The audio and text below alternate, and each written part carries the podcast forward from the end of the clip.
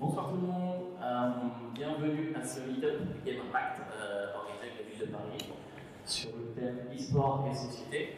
Euh, petite question avant de commencer, pour qui c'est la première fois que vous venez à un meetup de l'association Game Impact? Peut-être juste la main pour qu'on se rende compte d'un nouveau, de nouvelles, super, trop cool. Et bah ravi que vous découvriez notre association. Game Impact, c'est une association euh, qui a été fondée à la fin de l'année euh, 2015, euh, qui euh, est un peu à la croisée de l'économie sociale et solidaire et du monde de l'industrie du jeu vidéo.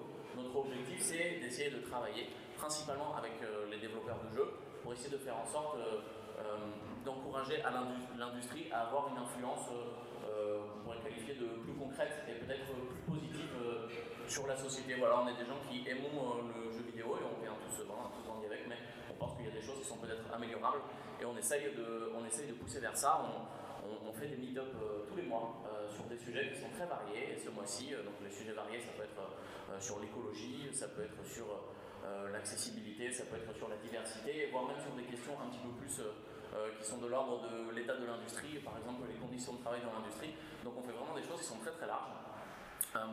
Toujours avec l'idée, cas dans, le plus de possible, euh, d'inviter des gens qui viennent plutôt du milieu associatif, ou en tout cas de l'économie sociale et solidaire, et donc du jeu vidéo, comme je disais.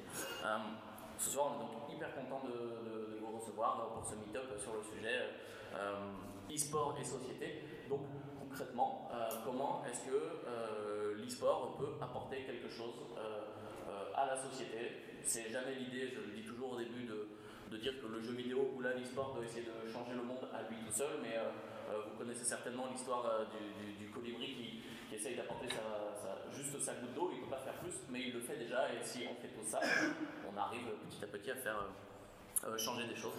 Donc euh, euh, ce soir, on va aborder trois thèmes. Le premier thème, c'est euh, que restera-t-il de l'e-sport populaire? Euh, Le second thème, c'est sur euh, euh, la rhétorique procédurale, pour lequel plus précisément, c'est les messages qui sont véhiculés euh, par euh, les mécaniques de jeu. Et le troisième sujet, ça va être la question des carrières dans l'e-sport. Euh, volontairement, on a essayé d'amener des sujets un peu, pour la clarté, pour essayer de, soulever des questions intéressantes. Donc, euh, on est ravis de le faire avec du coup nos quatre euh, euh, invités bah, qui vont se présenter maintenant. Je te laisse commencer, Iris.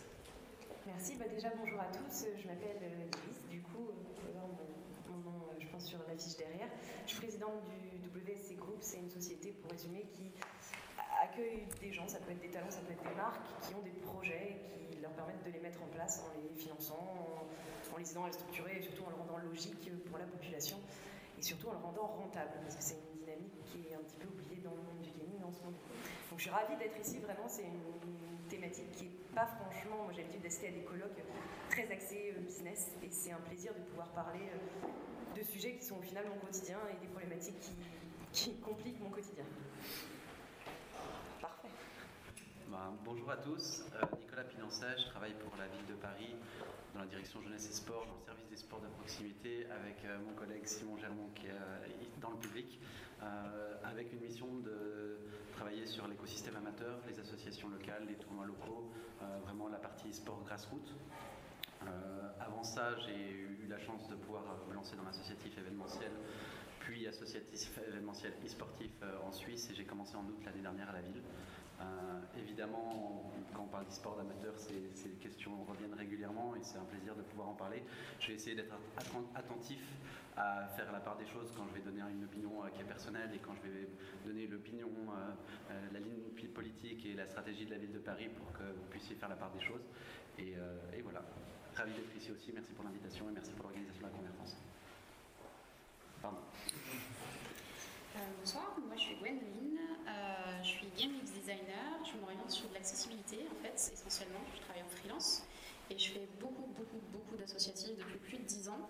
Euh, je suis notamment dans, dans des structures qui s'appellent Game, Cap Game qui est pour l'accessibilité, Women Game pour l'inclusion des femmes dans le milieu, euh, Loisirs numériques qui fait aussi pas mal de démocratisation et de caritatif, euh, démocratisation du jeu vidéo à destination des personnes qui n'ont pas forcément accès à ça parce que c'est un médium qui coûte cher, euh, tout le monde n'est pas égal devant la culture, etc.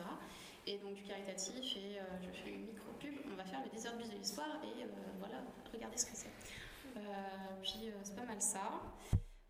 et du coup, ouais, pas mal sur la représentation, sur le handicap, sur toutes ces choses-là.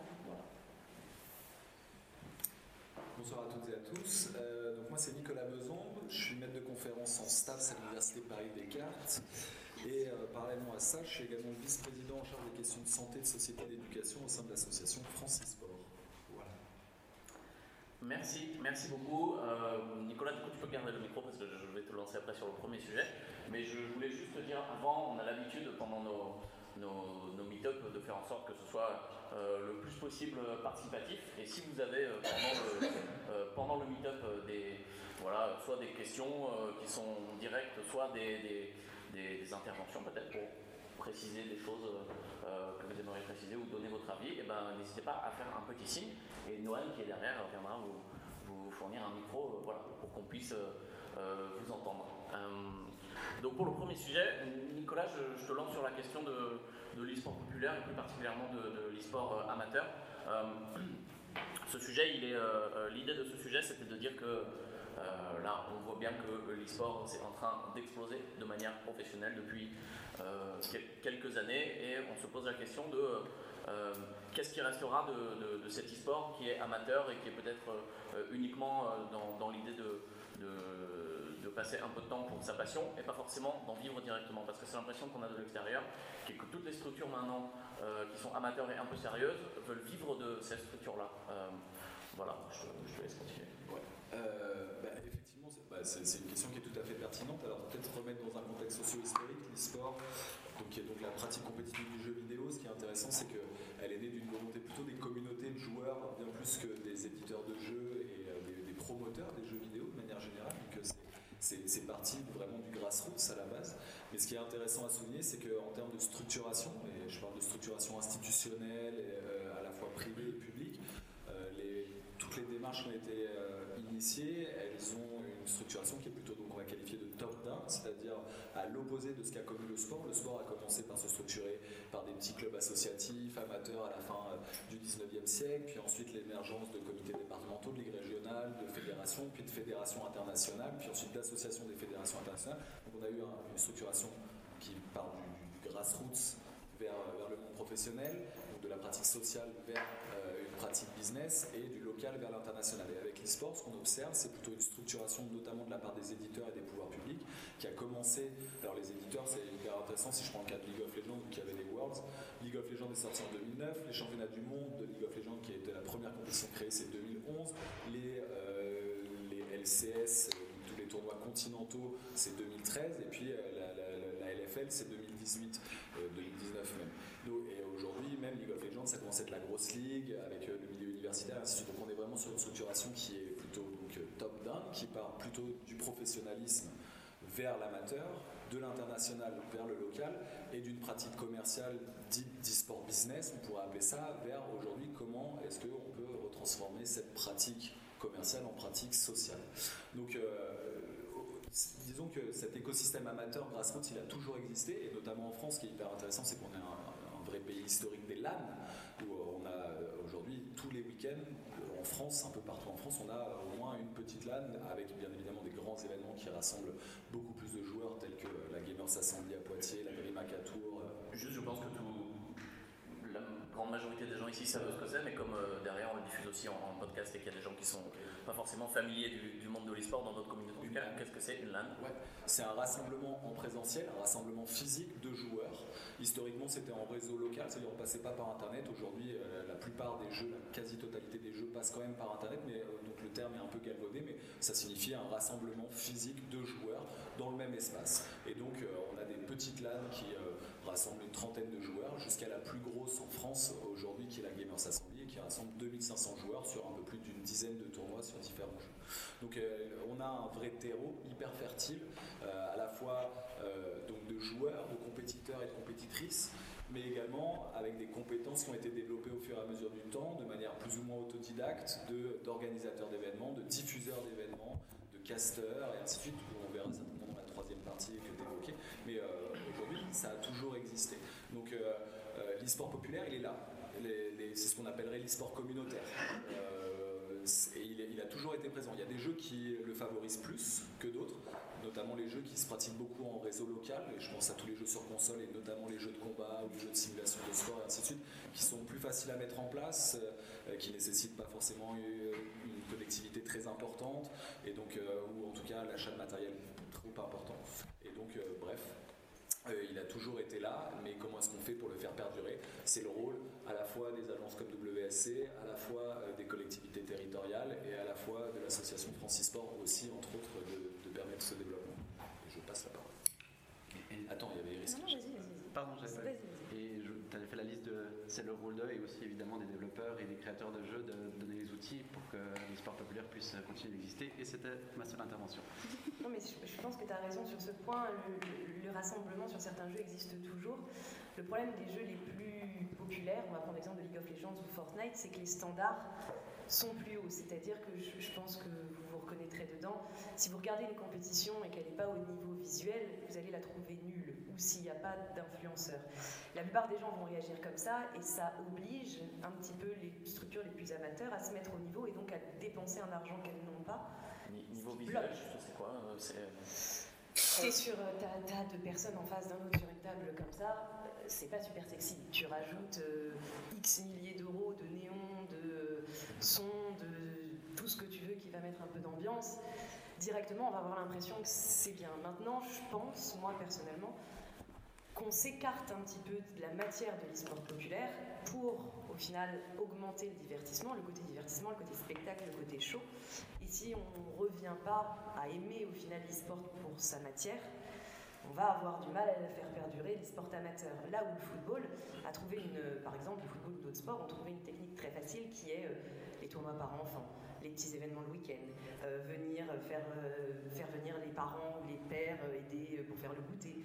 Tout ça, on n'a pas. On pas de, petits clubs qui sont financés par les collectivités ou par l'État ou par des business angels tout simplement, qui viendraient en gros agrémenter et compléter les rendez-vous officiels des, différents éditeurs.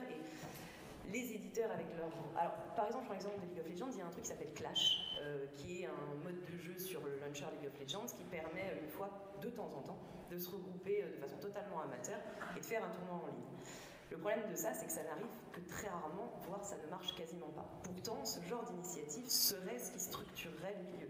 Moi, en tout cas, j'attends de voir ça, j'attends que des éditeurs mettre en place des tournois, peut-être pas forcément sur un modèle LAN comme on a eu jusque-là, mais peut-être déjà le remettre en ligne et euh, donner envie au final aux jeunes générations de, se rassembler et de jouer. Moi j'ai des trucs à rajouter hein, si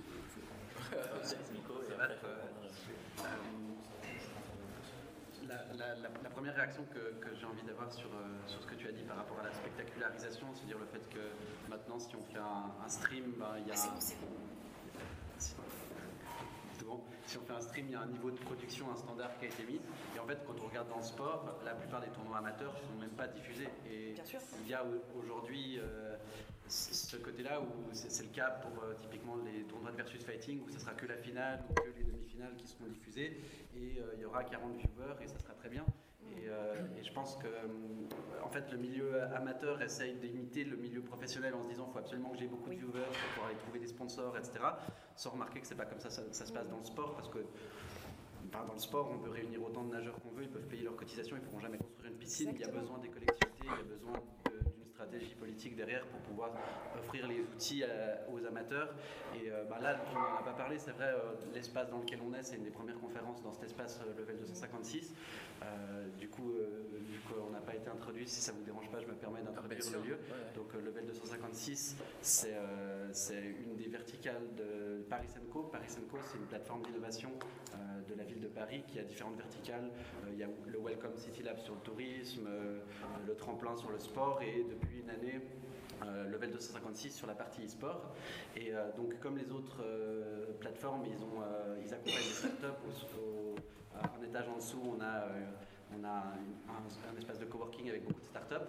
Mais sur volonté des Parisiens, parce qu'il y a eu un budget participatif qui a été voté, et après sur projet, cet espace a été agrémenté de cette, de cette petite arena qui justement à échelle humaine pour permettre de faire des finale parisienne un jour, sans forcément qu'on ait besoin des niveaux de production des grandes salles.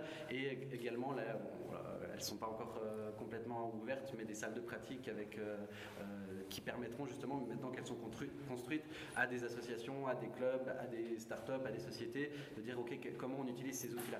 Et si les collectivités mettent pas ces outils en place, ben, c'est sûr qu'on va se diriger que vers du full online, parce que quand on n'a pas de moyens et qu'on n'a même pas créé son association et qu'on a juste un logo et un compte Twitter, ben, c'est difficile après d'aller louer euh, des, gaming house ou des, des, bootcamps à des sociétés 100% privées qui ne pourront pas se permettre de faire des tarifs euh, acceptables pour des associations. Voilà, ça... Du coup, on a une petite question dans le public, je vais juste faire une petite intervention pour vous dire qu'on n'est pas des stars de la musique, donc on ne tient pas ça micro comme ça. On va suivre sur l'ensemble, tout marche très bien. Bonsoir, euh, donc, euh, moi je suis étudiant en communication e-sport et euh, je me posais une question par rapport à l'e-sport amateur. Par rapport à ce que vous avez dit, la métaphore du football et des parents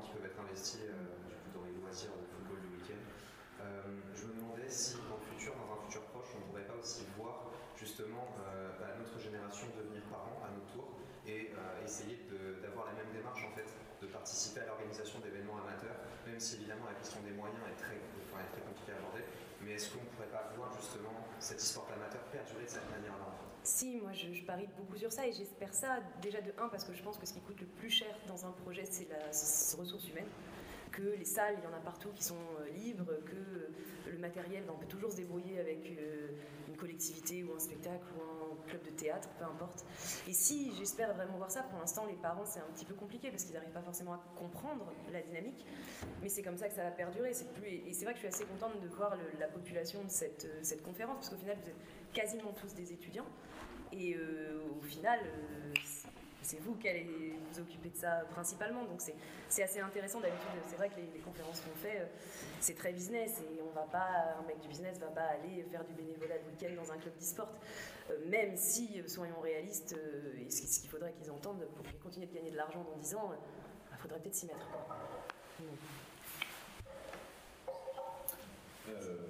Bah, c'est une très bonne remarque. Alors après, ça va dépendre des scènes compétitives. On a déjà des scènes compétitives, on a déjà des deuxième génération de joueurs. Si je prends les jeux de combat, aujourd'hui, euh, un, joueur comme euh, Daigo, il a 38 ans, il continue de performer.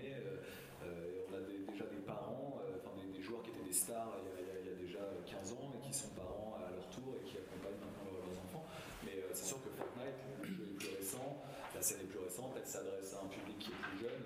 Il y a un enjeu à faire en sorte que les parents, de la même manière que dans le sport, comme tu le disais, bah, accompagnent leurs enfants sur bah, leur entraînement d'e-sport, si on peut imaginer un jour qu'il y ait des entraînements d'e-sport dans certains clubs et dans certaines localités, s'assure qu'ils puissent laisser leur enfant de 13-14 ans pendant une heure et demie un qui est formé à la fois au jeu mais aussi aux questions pédagogiques et quelle valeur est-ce qu'on va transmettre par l'intermédiare du jeu vidéo.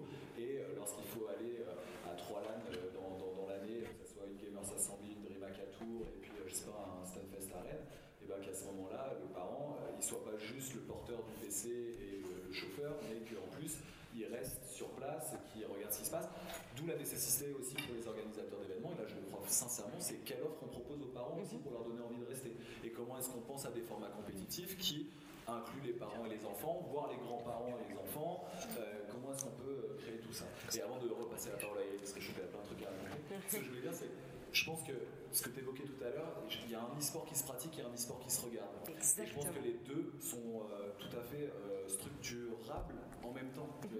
Mais pas forcément les millions, quoi. Ouais, exactement. Mais je pense qu'il faut à la fois euh, développer cet e-sport, que je, là, c'est pas très joliment dit, mais que je vais appeler e-sport business, comme on parlerait de, sport business, et puis, donc, qui est, l'e-sport qui se regarde, et puis à côté, pas dénigrer cet e-sport qui se pratique, qui est plus local, plus amateur, plus grassroots et, euh, qui est une vraie pratique sociale et qui n'est pas tant la finalité mais que l'outil pour développer d'autres choses. Je suis totalement d'accord avec toi et cette dynamique des parents. Il y a un événement qui vient de se passer à Paris et honnêtement je vais être très très dur avec lui. C'est la Paris Games Week. Euh, ce qu'on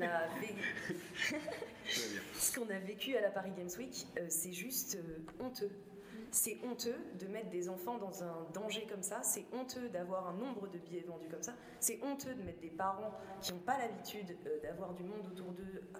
moi j'ai vu des, gens qui étaient sur le bord du malaise, j'ai vu des, enfants se faire pousser, euh, le nombre d'enfants qui disparaissent dans les stands ou autour des stands, c'est honteux. Il faut à un moment euh, que des gens se rassemblent et, disent que c'est honteux. On ne peut pas continuer de laisser des enfants de 6 ans, 7 ans déambuler dans des, endroits pour euh, suivre une de leurs stars. Et les parents ne sont pas les derniers à les pousser. Donc les organisateurs, à un moment, doivent prendre leurs responsabilités, arrêter de vendre des billets, changer peut-être les formats de sécurité qu'on impose dans les événements gaming et se rendre compte que ça peut être très grave. Par rapport à la Paris Games Week et la sécurité, etc., Cap Game justement a travaillé avec par rapport à tout ce qui est accessibilité euh, et, justement on a fait un accueil pour les personnes sourdes et on a aussi fait par rapport à, je rebondis aux, pratiques on va dire amateurs et alternatives de l'e-sport, on a aussi nous sur notre stand euh, on montrait justement d'autres façons de pratiquer du sport et on a fait des tournois inclusifs. On a fait justement euh, de l'e-sport avec des personnes valides et en situation de handicap. Et ça s'est très bien passé, il y a eu un très bon accueil. Et de la même façon par rapport à la, à la à la Gamer Assembly à Poitiers, il y a euh, la Silver Geek qui, euh, qui, attire un monde phénoménal avec une bonne réaction du public. Et ça se passe super bien dans une super bonne ambiance, il n'y a pas de, de, toxicité ni quoi que ce soit. Donc c'est possible. On hmm. travaille dessus, mais c'est possible. Ouais, c'est ça, c'est possible. Je suis contente de voir qu'il y ait des stands qui je suis contente de voir qu'il y ait des stands qui aient fait ça parce que honnêtement, euh, nous sur certains stands un peu plus e-sport business, moi j'étais vraiment très choquée par ce qui se passait et je continuerai de le dire jusqu'à la prochaine édition en espérant que ça porte ses fruits. Merci, bah, on espère que ce sera euh, entendu. Euh, y a, on a fait un accident de, micro, mais c'est bon. Il y, a, un sujet euh, autour duquel on tourne un petit peu depuis le début, et c'est vrai qu'on n'a pas encore défini ça, c'est de poser la question qu'est-ce que c'est un e-sportif en fait, puisqu'on disait que euh, peut y avoir euh, finalement de, l'inclusion, ça peut être des personnes âgées, ça peut être des jeunes. On pose la question des, parents aujourd'hui qui vont avoir une pratique aussi euh, e-sportive. Qu'est-ce que c'est une pratique e-sportive? Nicolas, je crois que du côté de Francis Sport, vous avez un peu travaillé là-dessus. Est-ce que je peux te lancer sur ce sujet-là? Oui, bien sûr. c'est effectivement aujourd'hui, en tout cas, c'est hyper compliqué de définir l'e-sport. On se rend compte qu'il y a beaucoup de. Alors, il j'exagère peut-être, mais autant de de l'e-sport qu'il y a de l'e-sport. Chacun va, en tout cas, le, voir différemment. Et en plus, c'est difficile à définir parce que c'est une pratique qui est relativement jeune, qui est en constante évolution. Des nouveaux jeux apparaissent, des nouveaux formats compétitifs apparaissent, et ainsi de suite. Et c'est un objet en tant que tel, l'e-sport, qui est au croisement de plein de, domaines, que ce soit le jeu vidéo, la culture, le sport, les médias. Donc, c'est selon l'angle d'approche, ça va être hyper difficile à, définir. Euh, historiquement, on avait plutôt tendance à définir l'e-sport parce qu'il s'est construit comme ça, en tout cas il s'est structuré comme ça, comme la pratique très professionnelle des joueurs que l'on voit et qui sont euh, en l'élite, le haut du panier, si, je puis dire ainsi, et, euh, donc cette pratique compétitive professionnelle du jeu vidéo. Puis petit à petit, on s'est rendu compte qu'avec ces circuits de LAN et tout, bah, finalement ces joueurs, ils faisaient aussi un e-sport, ils n'étaient pas rémunérés pour ça, donc c'est ce qui pouvait se rapprocher d'une pratique amateur. Et que euh, l'idée était euh, de faire le mieux que l'on peut euh, en jouant, potentiellement aussi en y prenant du plaisir, et ce n'était pas un métier. Et puis nous, chez Francis Sport, on est même, enfin en tout cas, on a proposé de, descendre un cran encore en dessous en proposant une idée d'e-sport de loisir. C'est un e-sport où en fait on considère que dès qu'il y a de l'affrontement, du PVP, du joueur contre joueur, dès que vous faites un match FIFA contre votre copain, dès que vous faites un Mario Kart avec d'autres amis, et eh ben, cette notion d'affrontement en simultané, finalement, elle faisait déjà, en tout cas, un premier pas vers ce qui fait l'essence même de l'e-sport. Pour le dire simplement, on trouve qu'il y a plus de rapprochement entre faire euh, du Mario Kart contre des potes, euh, enfin, en tout cas, plus de rapprochement avec l'e-sport en faisant du Mario Kart avec des potes qu'en faisant la campagne de StarCraft, qui est pourtant un jeu e-sportif historique, mais qui est, cette fois-ci, on affronte le logiciel et on n'est pas du tout dans la même démarche. C'est un peu ça l'idée qu'on a voulu défendre. Les les, personnes qui font du, sport euh, dans leur club de football euh, amateur pour le coup tous les dimanches et qui ont leur tournoi régional un petit peu perdu et on, considère que c'est des gens qui sont sportifs et ça veut dire que finalement moi j'ai découvert ça hier en discutant avec Nicolas Pidancet que euh, en fait, moi, quand j'avais une pratique euh, euh, avec mes potes de Counter-Strike et qu'on avait décidé de se retrouver tel soir de la semaine et, de ne pas jouer plus de temps de partie parce que sinon c'est vrai que ça marchait pas, donc on avait une espèce de discipline. Bon, moi à l'époque, j'étais à des années-lumière en jouant compétitif, j'étais à des années-lumière de me douter que on pourrait dire que j'ai une pratique e-sportive et pourtant, a priori, c'est le cas. quoi. Merci. Si, je peux réagir là-dessus, que tu m'as, tu m'as lancé, moi j'ai découvert la typologie qu'ils avaient fait Francis Sport justement en essayant de pas essayer de mettre une limite arbitraire, un endroit où ce serait au final impossible à mettre, et plutôt faire des catégories sportifs de loisirs, sportifs amateurs, sportifs professionnels. ça faisait aussi du sens au regard, moi, comme je disais, je venais de Suisse, et en Suisse, ben, on a pas mal de fédérations sportives, on même un paquet, et il y en a qui ont une problématique, elles, se sont tellement concentrées sur l'élite qu'elles n'ont pas réussi à capter et à identifier la masse des pratiquants. Euh, je pense euh, ben, ceux qui sont licenciés dans un club de marathon, ça ne représentent pas du tout les coureurs. Euh, ou bien un autre exemple récent, c'est la FIBA qui, pour intégrer le basket de rue, donc le 3 contre 3 avec un seul panier, a lancé une application. Il n'y a même pas besoin d'avoir une association pour pouvoir s'inscrire et participer à des tournois de 3 contre 3. Donc en fait, les institutions sportives ont réalisé que leur système de licenciés, ça leur permettait parfois pas assez d'aller vers le pratiquant, enfin on va dire le plus grassroots. Et je trouve assez malin la, posture de Francis Sport à ce sujet-là. Ça veut dire qu'ils ont tout de suite englobé cette problématique en disant bah, si on s'adresse qu'aux 200 joueurs professionnels qui y en France, on ne va pas s'adresser à grand monde et essayons d'avoir une typologie, une définition de l'e-sport qui est plutôt englobante et à l'intérieur on, définit différents types de pratiques. Et après en plus avec le baromètre pour aller quantifier chaque type de pratique, c'est du génie. Mais bon, Bravo Francis Sport, voilà. Je le dis, euh, tout, le monde n'est pas d'accord sur, euh, sur le travail de cette association. Moi, je, défends fermement que, c'est plus qu'utile. Et d'ailleurs, en tant que collectivité, ces chiffres nous ont été extrêmement pour euh, expliquer ben, vous imaginez bien qu'au sein d'une collectivité, tout le monde n'est pas forcément adhérent à, l'e-sport. Il y a beaucoup de gens pour qui l'e-sport, ça évoque que le conflit familial et ils n'ont pas forcément un regard bienveillant de base dessus. À, avoir cette typologie, avoir ces, chiffres qui ont été apportés par le baromètre, ça, euh, nous a donné de la matière pour, euh, même à l'interne faire la culturation à, qu'est-ce que c'est réellement et pas tous les fantasmes qui soient sur hypés. Des fois, les gens du milieu ont une vision euh, vraiment vraiment arc-en-ciel et poney du milieu en mode c'est, ils ont l'impression que c'est déjà démocratisé alors que c'est encore une niche. Enfin, il y a vraiment et, à la fois sans être dans la stigmatisation, essayer d'avoir la vision la plus correcte possible de, de quelle pratique on parle. Et euh, je me permets de rebondir aussi, vu qu'on parlait d'e-sport populaire.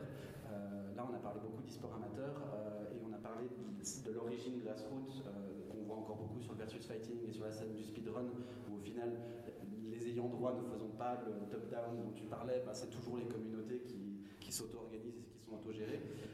pour moi, c'est vraiment deux thématiques très différentes. En fait, on parle d'e-sport populaire, mais d'un côté, on a euh, l'autogestion des communautés de joueurs, où là on va parler de joueurs de 16 ans et plus, puis après on a l'e-sport amateur populaire de comment amener les parents et les enfants de 11 à 15 ans dans un cadre sain, avec euh, un accompagnement, avec des gens qui ont le BAFA, etc., pour, pour pratiquer l'e-sport dans les meilleures conditions possibles maximiser les bienfaits du sport, le côté socialisation, le côté euh, valeur du sport, euh, intégrité, etc.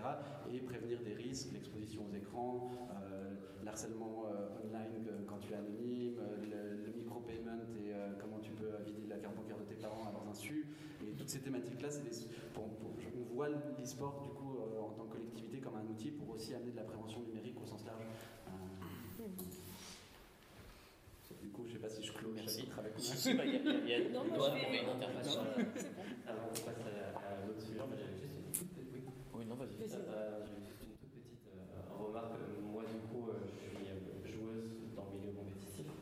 Et du coup, j'enseigne pas mal à ce niveau. On parlait d'inclusivité et tout. récemment, c'est vraiment juste une, une petite remarque. Récemment, j'ai découvert qu'il y a un tournoi de Wii Sport Bowling pour les personnes âgées. C'est incroyable. Je conseille vraiment d'aller voir ça, c'est trop mignon en plus. Il y a vraiment des trucs régionaux, plus des trucs de France. C'est juste aller voir ça. Non, mais il faut y aller hein, parce que ça hurle en fait. Mais c'est génial. c'est vraiment, c'est juste incroyable. C'était juste, je pensais à ça. C'est ce que Gwendoline évoquait, hein, c'est Silver League. Euh, ah, c'est d'accord. C'était cette association qui fait à la base de l'éducation numérique et qui en plus euh, fait ses tournois inter-EHPAD sur, sur League.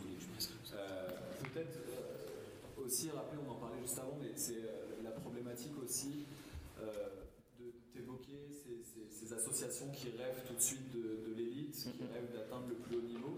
Et, euh, quand on en parlait avant, moi je soulignais un truc qui me semble assez essentiel, c'est le fait que le terme amateur soit énormément galvaudé aussi dans, dans le langage populaire, le fait que l'idée d'amateurisme soit associée à une non-expertise à cette idée de, euh, ne pas être compétent, alors même que c'est pas ça que signifie euh, l'amateurisme. L'amateurisme, c'est juste, c'est pas une activité principale professionnelle pour laquelle on, a un salaire, ou en tout cas pour laquelle on est rémunéré.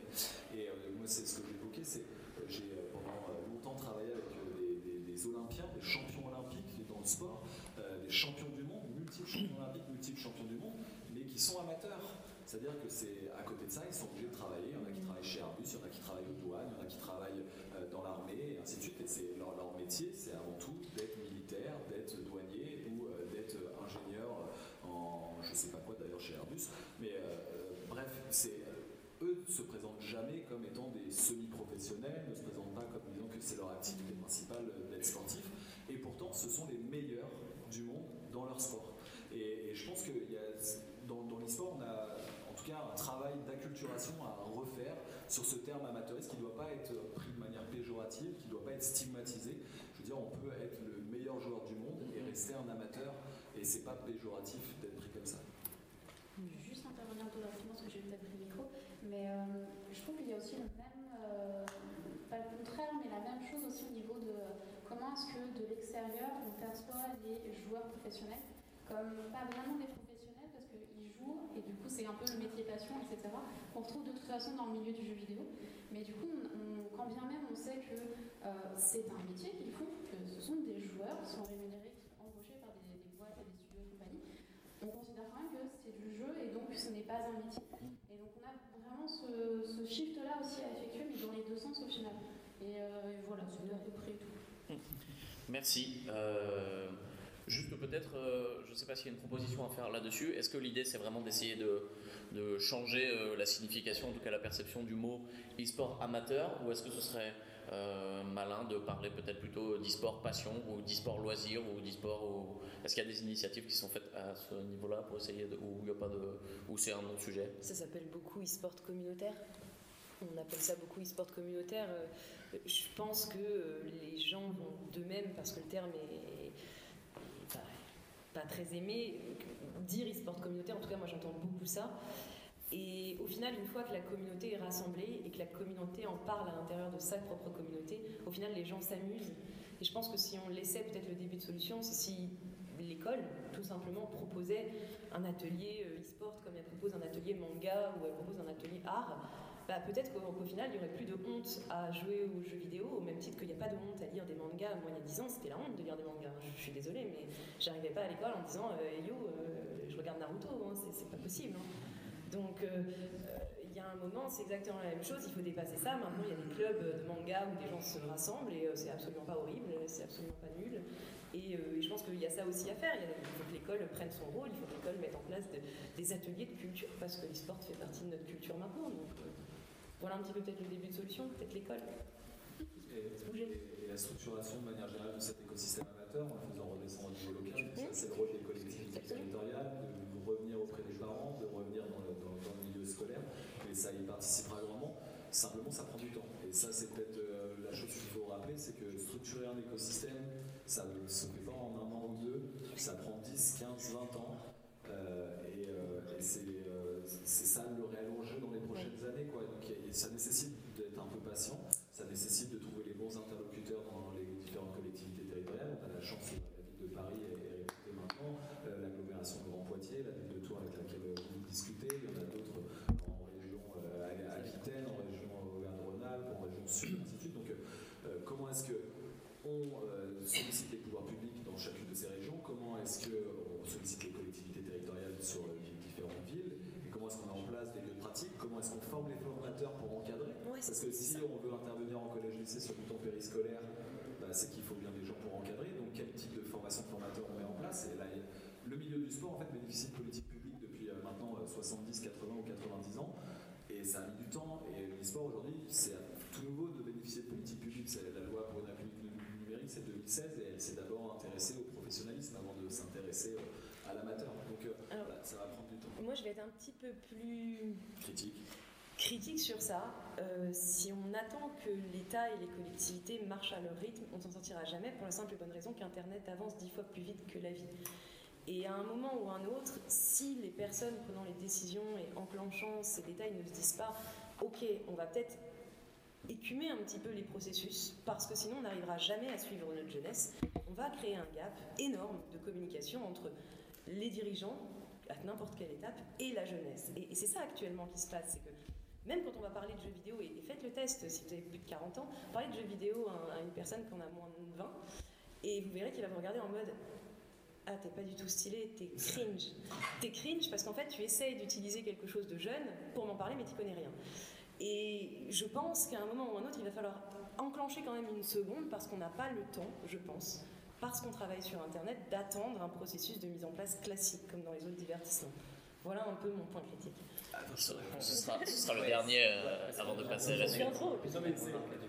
Étonnamment, pour l'e-sport, je trouve que les pouvoirs publics sont hyper rapides. C'est-à-dire l'émergence entre la consultation publique de 2015, la mise en place de la loi pour une république numérique en octobre 2016, alors qu'on sait que sur plein d'autres sujets ça prendrait plus de temps et qu'il y a plein d'autres sujets bien plus urgents en termes de. Enfin, tu vois, les, comment dire, les pouvoirs publics aujourd'hui, ils sont en train de démanteler la fonction publique et il y a plein d'autres sujets qui sont bien plus euh, euh, urgents avec l'e-sport et c'est allé étonnamment euh, super vite avec l'e-sport. Les collectivités territoriales, aujourd'hui, même nous, du côté de chez Francis on est obligé de les calmer un petit peu parce qu'elles sont beaucoup trop urgentes et on n'a pas les ressources humaines pour bien faire. Mm. Et donc, il faut que ça aille vite, mais en même temps, il faut que ça soit.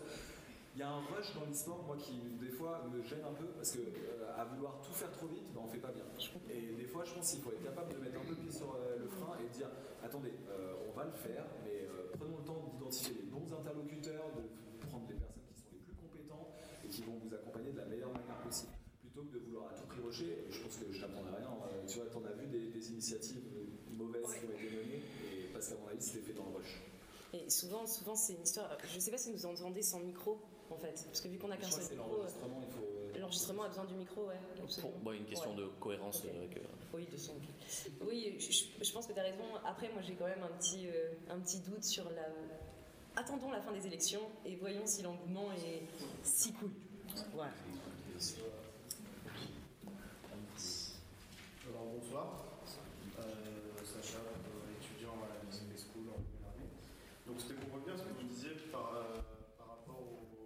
Aux, activités des jeunes dans les collèges et les lycées.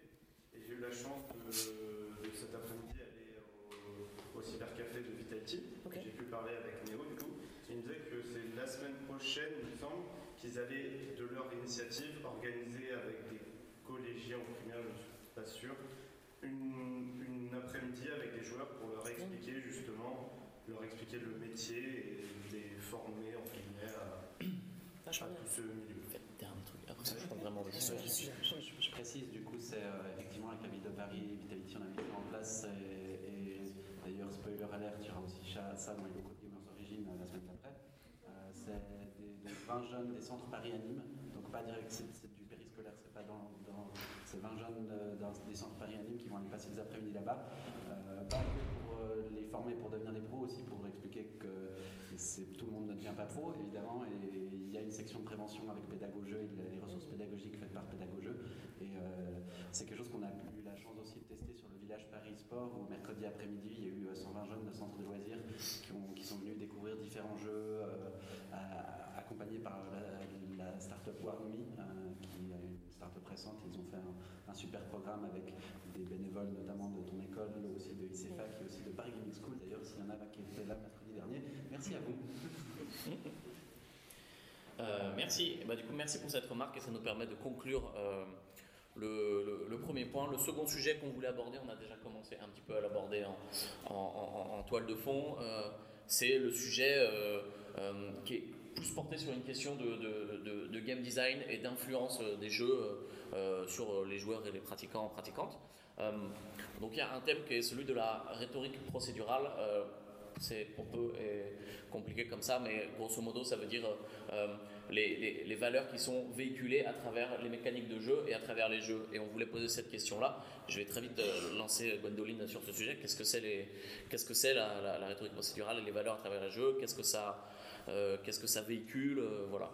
je, vais prendre deux exemples de jeux parce que je suis pas très jeu sport en fait. Je, m'y intéresse, mais je suis pas jeu sport. mais de ce que je connais du jeu de Dota et de ces deux jeux qu'on peut opposer dans le sens que euh, les valeurs véhiculées par le game design sont euh, opposées. Euh, dans CSGO, on a, par exemple, on n'a pas assez d'or à distribuer à chaque joueur. Donc du coup, il y a vraiment un système de compétition et de chacun pour sa peau qui se met vraiment en place. Alors que dans Dota, on a un sens du sacrifice qui peut se mettre en place parce que justement, il faut capitaliser d'une autre façon. Il faut que la team arrive à gagner d'une autre façon. Et du coup, euh, c'est c'est pas forcément des choses qui sont dites par le jeu, c'est des choses qui passent par la mécanique de jeu. Et du coup, c'est de la rhétorique procédurale. Voilà. Tu réponds Bah oui, oui, si c'est ça, c'est exactement ça euh, le, principe. Merci beaucoup pour cette explication la, la, question qui se pose en règle générale dans les, jeux e-sport, c'est qu'on est beaucoup dans une compétition et dans une dualité. Soit on est dans euh, un joueur contre un autre joueur dans les jeux pseudo versus fighting, Street Fighter, ce genre de jeu. Soit on va être plutôt dans un jeu comme Dota ou Counter-Strike, comme on parlait, une équipe contre une autre équipe. Mais euh, dans les deux cas, euh, on est dans une idée qui est de dire que on a une équipe qui va dominer une autre équipe à la fin du match par voilà tous les moyens possibles. La question qu'on pose à travers ça, c'est est-ce que ce genre de mécanique de jeu, jouer à ça finalement tous les jours. Euh, j'espère que je ne suis pas en train de donner du grain à moudre aux gens qui sont euh, anti-jeux vidéo, on va dire, mais euh, est-ce que ça peut, à moyen terme, sans médiation, par de médiation, provoquer des comportements qui ne sont pas souhaitables pour la société ou, ou voilà, peut-être Gwendoline, après Nicolas, je sens que tu auras plein de choses à dire là-dessus. Alors pareil, je reprends Dota et je reprends CSGO. On n'a enfin par, le gameplay en fait, on a des systèmes qui amènent plus ou moins de la frustration aux joueurs et qui ne sont pas forcément gérés pareil d'un jeu à un autre. Et, euh, par exemple, dans, Dota, il y a un système sur le comportement qui a été mis en place qui permet de, euh, classer, de se noter et noter les autres joueurs, de, dénoncer entre guillemets aussi les joueurs qui ont été toxiques, qui ont eu des comportements toxiques. Dans, certains jeux, j'ai plus le titre, du je ne veux pas dire de bêtises, mais euh, on a même la capacité de mute les personnes toxiques bah, elle se fait blacklister sans savoir en fait parce qu'elle peut continuer à crier dans son micro. Bah, plus personne n'entend et c'est très bien pour ceux qui n'ont pas envie d'entendre. Donc en fait, il y a des mécaniques qui se mettent en place, ça reste encore timide. Et, euh, et par rapport justement à Dota, donc c'est le jeu que je connais un peu le mieux en e-sport, euh, justement, il y a le, système des. Euh, je sais que on l'aborde plus tard, mais le système du, du, match, matchmaking. matchmaking pardon, qui, qui justement, avant, ne te permettait pas de, de choisir ton groupe jouer entre guillemets, qui maintenant est accessible et du coup te permet de ne pas avoir des parties qui sont totalement injustes, de ne pas avoir à faire de comportements toxiques de ta part, ni à subir du comportement toxique de la part d'autres joueurs. Donc il y a une progression, mais c'est euh, essentiellement des erreurs de gameplay, des erreurs du X, des choses qu'on essaye de corriger, qui prennent du temps parce que c'est des tests au niveau de la population à faire et tant qu'on n'a pas les retours nécessaires et qu'on n'a pas les idées pour mettre en place des choses, bah, c'est un peu complexe à mettre en place justement. Euh, peut-être juste si, je peux préciser, avant que Nicolas prenne la parole, matchmaking, euh, pour celles de ceux qui ne connaissent pas spécialement les jeux compétitifs, c'est une mécanique qui permet, en étant tout seul euh, devant son écran, d'être instantanément connecté en face d'un autre joueur. Et dans le cas d'un jeu par équipe, par exemple à 5, d'être instantanément même avec 4 autres joueurs pour faire une équipe de 5 et pour jouer contre 5 autres joueurs. Et donc la frustration de ce système, elle vient du fait que finalement on ne connaît pas à l'avance les gens avec qui euh, on va jouer. Et, euh, euh, c'est vrai que moi j'aime beaucoup cet exemple que tu donnes où tu dis que finalement, bon en fait souvent quand on, s'inscrit pour un match en matchmaking, on nous dit dans combien de secondes on va pouvoir jouer avec d'autres joueurs. L'objectif étant que ce temps soit le plus court possible. Et finalement là maintenant il y a, il y a un jeu ou des jeux qui proposent de faire euh, on te dit euh, ça va être un temps plus long, mais euh, voilà, on te propose de te mettre avec des joueurs qui ont prouvé peut-être qu'ils ont une, mentalité de jeu un peu différente ou qui sont qui veulent jouer à tel poste ou en tout cas qui sont prêts à s'adapter, à, qui sont plus flexibles pour, pour l'équipe. C'était ça, hein, j'ai pas dit de.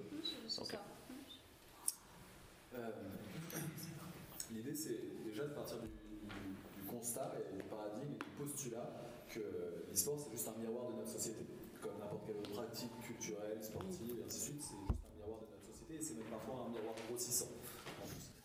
Et euh, aujourd'hui, on est dans une société néolibérale, euh, hyper-capitaliste, euh, qui prône la performance, la productivité et la domination, et l'hyper-compétitivité, la domination des uns sur les autres. C'est dans tous les secteurs d'activité, que ce soit dans le milieu professionnel, que ce soit dans les activités culturelles, dans les activités sportives. Le sport aujourd'hui, c'est la pratique d'affrontement corporel qui est la plus valorisée, c'est parce qu'elle est le fruit de cette révolution industrielle. L'e-sport est le fruit de la révolution numérique, mais cette révolution numérique s'inscrit en fait, comme un produit du capitalisme. Et aujourd'hui, effectivement, euh, tout comme le sport, bah, finalement, on assiste à une sorte d'appauvrissement euh, des euh, interactions qui sont imaginables à la fois de rapport et d'interaction sociale.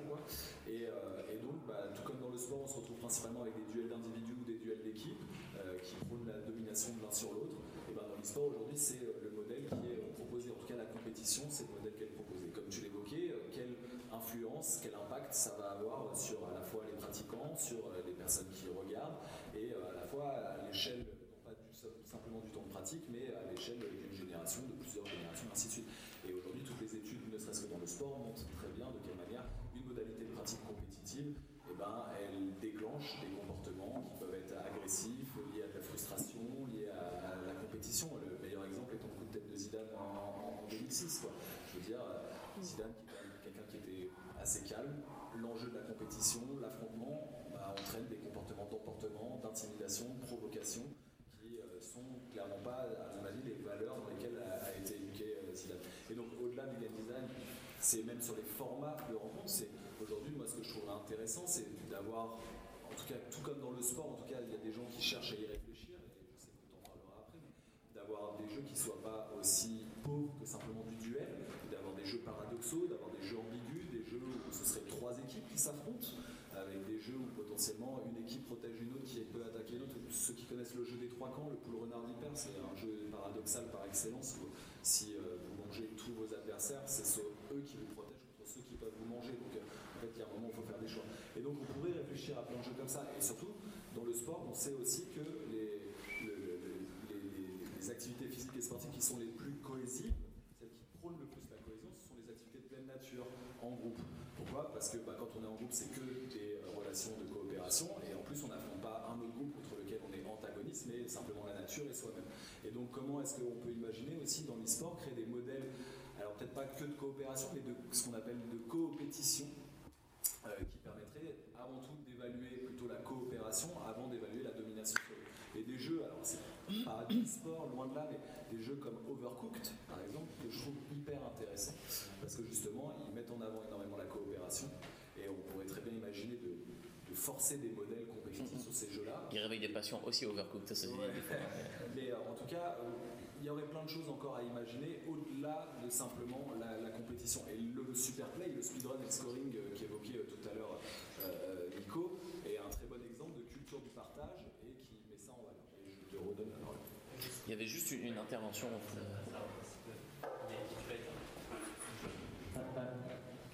Euh, oui, alors vous avez déjà répondu à la question d'une certaine manière, mais euh, simplement, par exemple, souhaitable, aujourd'hui la violence qui est le jeu, et c'est pas un cliché, il suffisait de voir il y a deux semaines à la dessus, il y a des jeux qui étaient explosés. Est-ce que c'est pas un frein de développement de l'e-sport quand on parle des générations antérieures de ce que c'est l'e-sport, et qu'en fait on revient sur des jeux qui sont toujours autour de la violence c'est toujours la même question. Euh, comment on définit la violence La violence, elle est extrêmement subjective.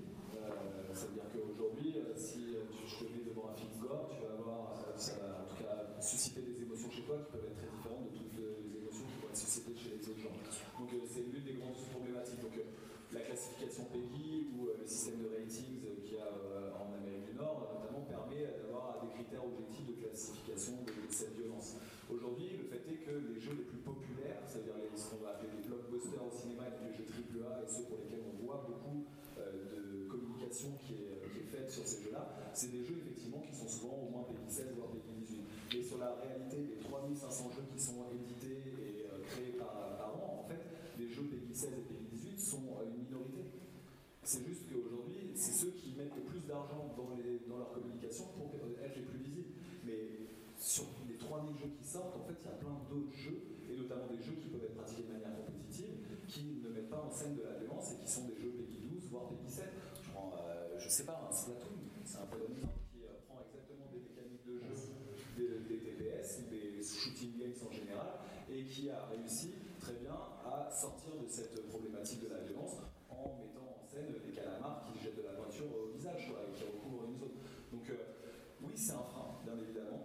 Euh, mais il y a d'autres possibilités. Et c'est là aussi euh, le rôle de, à mon avis, toutes les associations et de tous euh, les accompagnants du milieu de mettre pas toujours qu'en valeur, en tout cas, ces jeux-là. Enfin, les jeux les plus, les AAA et ainsi de suite.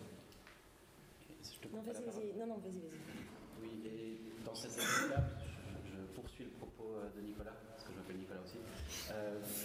c'est la, même distinction que je, ferai dans enfin je vais faire l'exemple sur le cinéma, où euh, dès que vous êtes passionné de cinéma, eh ben, très vite vous faites voilà, ça c'est des triple A, c'est, hein, puis vous vous intéressez au cinéma indépendant, vous vous intéressez à, un cinéma qui sera souvent moins euh, violent avec des explosions et des hélicoptères qui brûlent et vous allez vous intéresser à toute la diversité qui existe dans le cinéma. Et moi j'ai l'impression que, euh, en tout cas chez les jeunes, et c'est un avis personnel, qu'il y a un côté très monolithique où je vais être passionné d'un jeu à la fois, euh, et je vais jouer qu'à un jeu, et pas forcément avoir l'ouverture d'esprit de regarder tout ce que font les studios indés, de regarder le gaming dans toute sa diversité.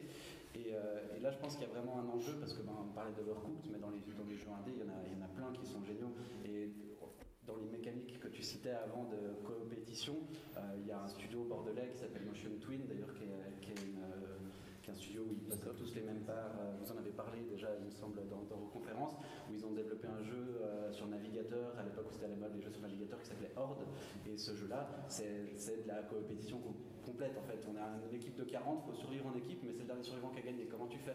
Ils ont inventé le Battle Royale avant que ça existe, sauf que avant de se taper sur la gueule, il fallait, travailler ensemble. Donc il y a un côté, euh, demain sortir un Battle Royale où avant la phase euh, où il faut être le dernier survivant, il faut récolter des ressources ensemble, et on a des nouvelles modalités qui viennent s'intégrer euh, dans, dans, le gameplay où il n'y a pas que la compétition qui est mise en avant.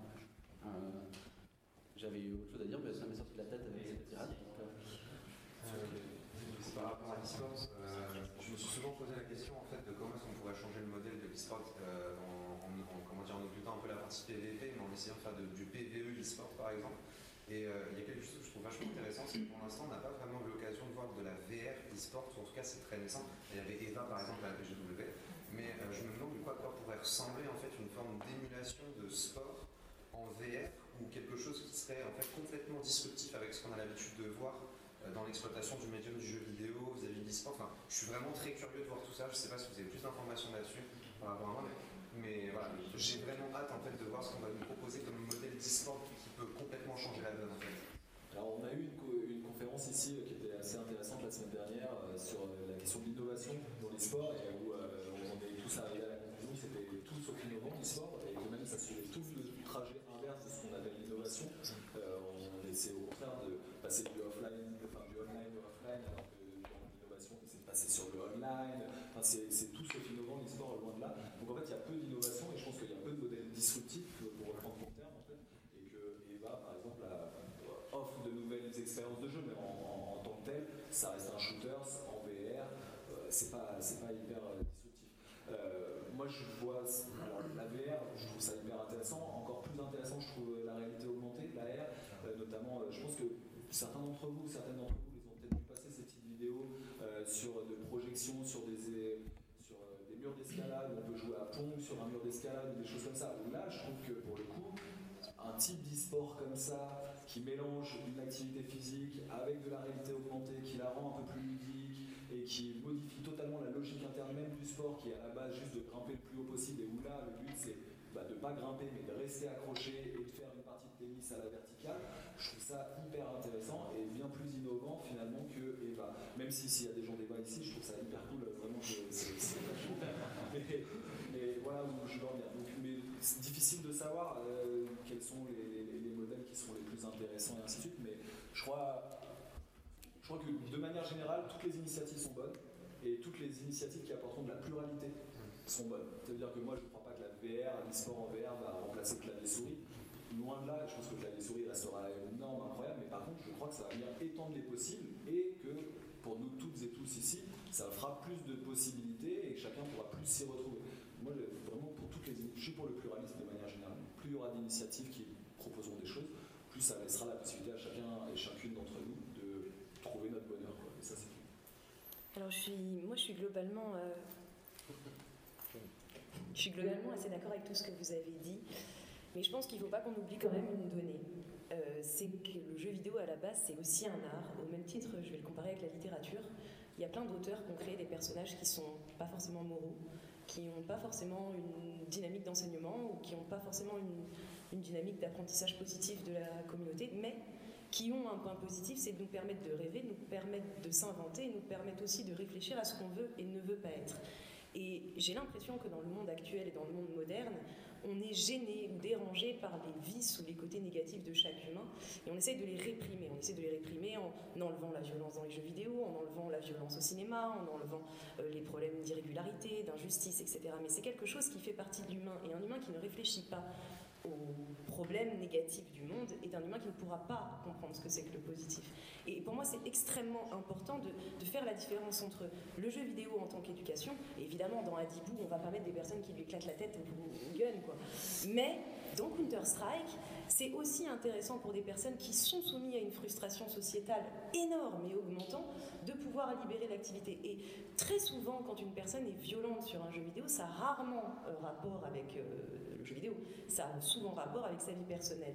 Et ce qui manque un petit peu, euh, avant de réfléchir à la formation du jeu vidéo en lui-même, c'est peut-être déjà il n'y a a plus de c'est peut-être déjà d'essayer de se dire est-ce qu'on déjà on n'apprendrait pas aux jeunes et aux enfants que c'est pas parce que tu es anonyme sur internet que tu as le droit d'agir différemment que dans la vie réelle? Parce que les comportements peut-être provoqués par la compétition peut-être provoqués par la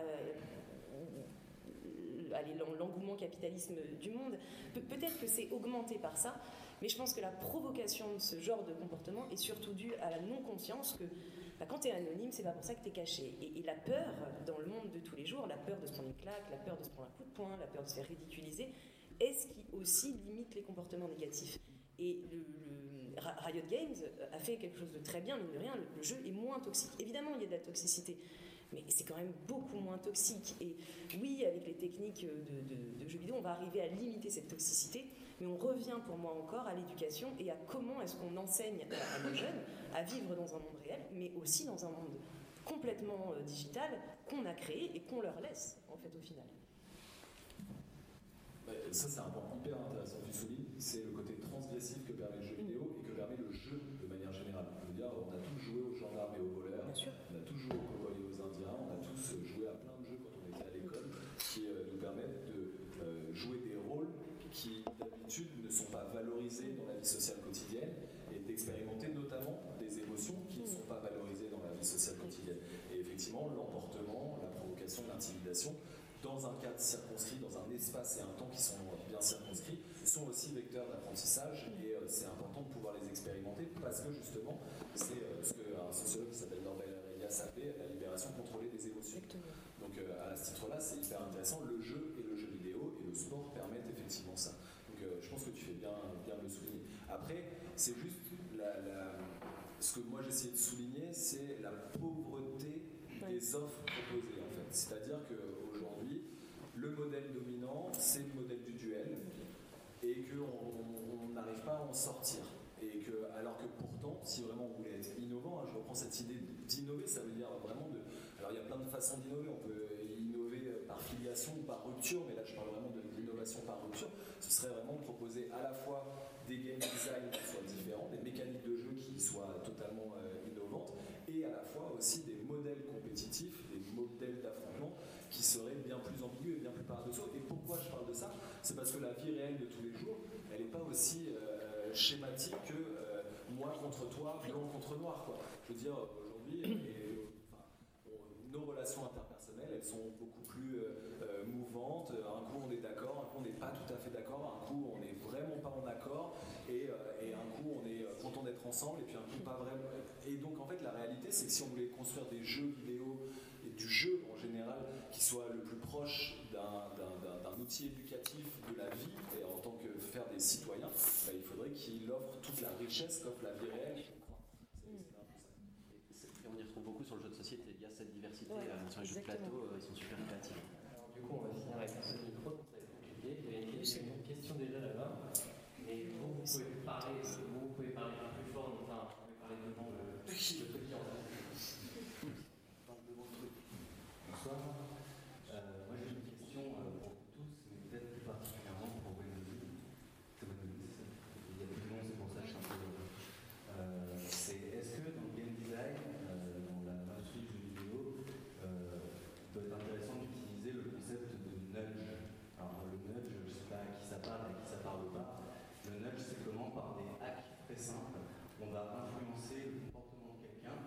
Avec une visée euh, pour le bien commun. L'exemple très classique du piqueur d'une mouche ou d'une petite cible dans des pissotières masculines pour que les mecs visent au bon endroit et en mettent moins à côté. C'est ludique, c'est simple, ça ne coûte rien. Et, ça, et ça a un effet très réel sur le comportement des gens et sur les conséquences mauvaises qu'on veut éviter. Du coup, est-ce que dans le jeu vidéo, il y a un nudge dans le game design, dans l'expérience de jeu en général, qui pourrait influencer vers quelque chose qui tendrait vers le bien commun ou du mieux commun, je ne sais pas comment dire, euh, par des petits actes comme ça, et qui aurait tendance, bah, peut-être à la radio game qui va euh, récompenser les gens avec une bannière honneur 1, honneur 2, honneur 3, honneur 4, bon, c'est basique, est-ce que ça joue, je ne sais pas, euh, pour justement influencer le comportement des joueurs vers quelque chose d'un peu mieux que euh, le pur affrontement, euh, la pure bagarre et le pur euh, jeu gagné-victoire. Est-ce que je On parle fort je pense. Alors je vais essayer de parler fort. Euh, J'ai pas d'exemple de jeu en tête qui fait ça. Euh, cependant, parce que euh, tout ce qui est, en, tout cas pour tout ce qui est pratique e-sport, c'est plutôt l'effet inverse qu'on va chercher. On va essayer de trigger un peu les biais cognitifs et euh, de, manipuler dans un certain sens, mais pas forcément pour faire du mal. Euh, ça tend à changer, c'est pareil, ça sera long, mais ça tend à changer. Par contre, dans les- dans d'autres jeux, tu as, certains jeux comme par exemple Life is Strange, les jeux narratifs. En fait, ce qu'on observe, c'est que euh, à partir du moment où il y a des choix moraux à faire, quand bien même tu n'es pas observé, c'est ça qui est assez étonnant, euh, on constate que euh, quand tu sais, à la fin, tu finis ton chapitre, tu as des stats mondiales. Euh, tu n'es pas forcément averti déjà quand tu vas jouer que tu vas avoir des stats mondiales sur qu'est-ce que- quel choix tu as fait dans le jeu. Et en fait, on observe que les gens vont, d'eux-mêmes faire des choix positifs. Ils vont vraiment chercher euh, les meilleures fins avec des gros guillemets. Ils vont euh, faire euh, les choix moraux, sociaux les plus valorisés par la société, quand bien même ce seraient des personnes pas forcément très sympas en extérieur. Donc, c'est possible d'un point de vue de la narration, c'est tout à fait possible d'un point de vue mécanique, gameplay, etc., mais ce n'est pas forcément utilisé ou mis à, euh, à dessin, ou alors ça fait effectivement partie euh, totalement de la, rhétorique procédurale et c'est renforcé euh, par l'art, euh, par tout ce qui va être euh, art game, euh, les game for change et compagnie, là tu vas effectivement avoir des grosses mécaniques qui vont être euh, euh, mises exprès là-dedans parce que c'est du jeu. Tu vois. Mais tu peux le faire de façon effectivement plus mais c'est pas forcément euh, la tendance que tout le à mettre en moi j'ai beaucoup aimé la question parce que j'ai appris ce que c'était le nudge et euh, merci beaucoup. Et du coup je, pense euh, en y réfléchissant avoir deux exemples et du coup je te pose la question de savoir si c'est des bons exemples ou pas et si c'est vraiment ça ou pas. Le premier c'est sur un jeu e-sportif. Ce serait dans Heroes of the Storm, donc, qui est un MOBA, donc, qui est comme League of Legends, personnage qui a été créé, en fait, c'est un double personnage. C'est-à-dire que c'est un personnage à deux têtes, donc il faut être un duo pour y jouer. Et donc, du coup, euh, il y a un choix conscient dans la contrainte de, ok, si on joue ce personnage, on va être attaché tout le long de la partie, comme euh, comme c'est sport, il faut s'attacher le pied. euh, et c'est-à-dire que toi, tu vas choisir où on va, et moi, je vais choisir quel sort on lance. Et, donc, du coup, euh, je vois la création de ce personnage comme quelque chose qui s'est pas fait sur les autres MOBA, de vraiment pousser en mode bon bah vous voulez coopérer, vous allez coopérer vraiment jusqu'au bout. Et donc, voilà, est-ce que c'est un nudge pour pousser à la coopération dans les équipes, dans un jeu d'équipe? Deuxième exemple que je pense, c'est donc du coup là c'est pas e-sport, c'est sur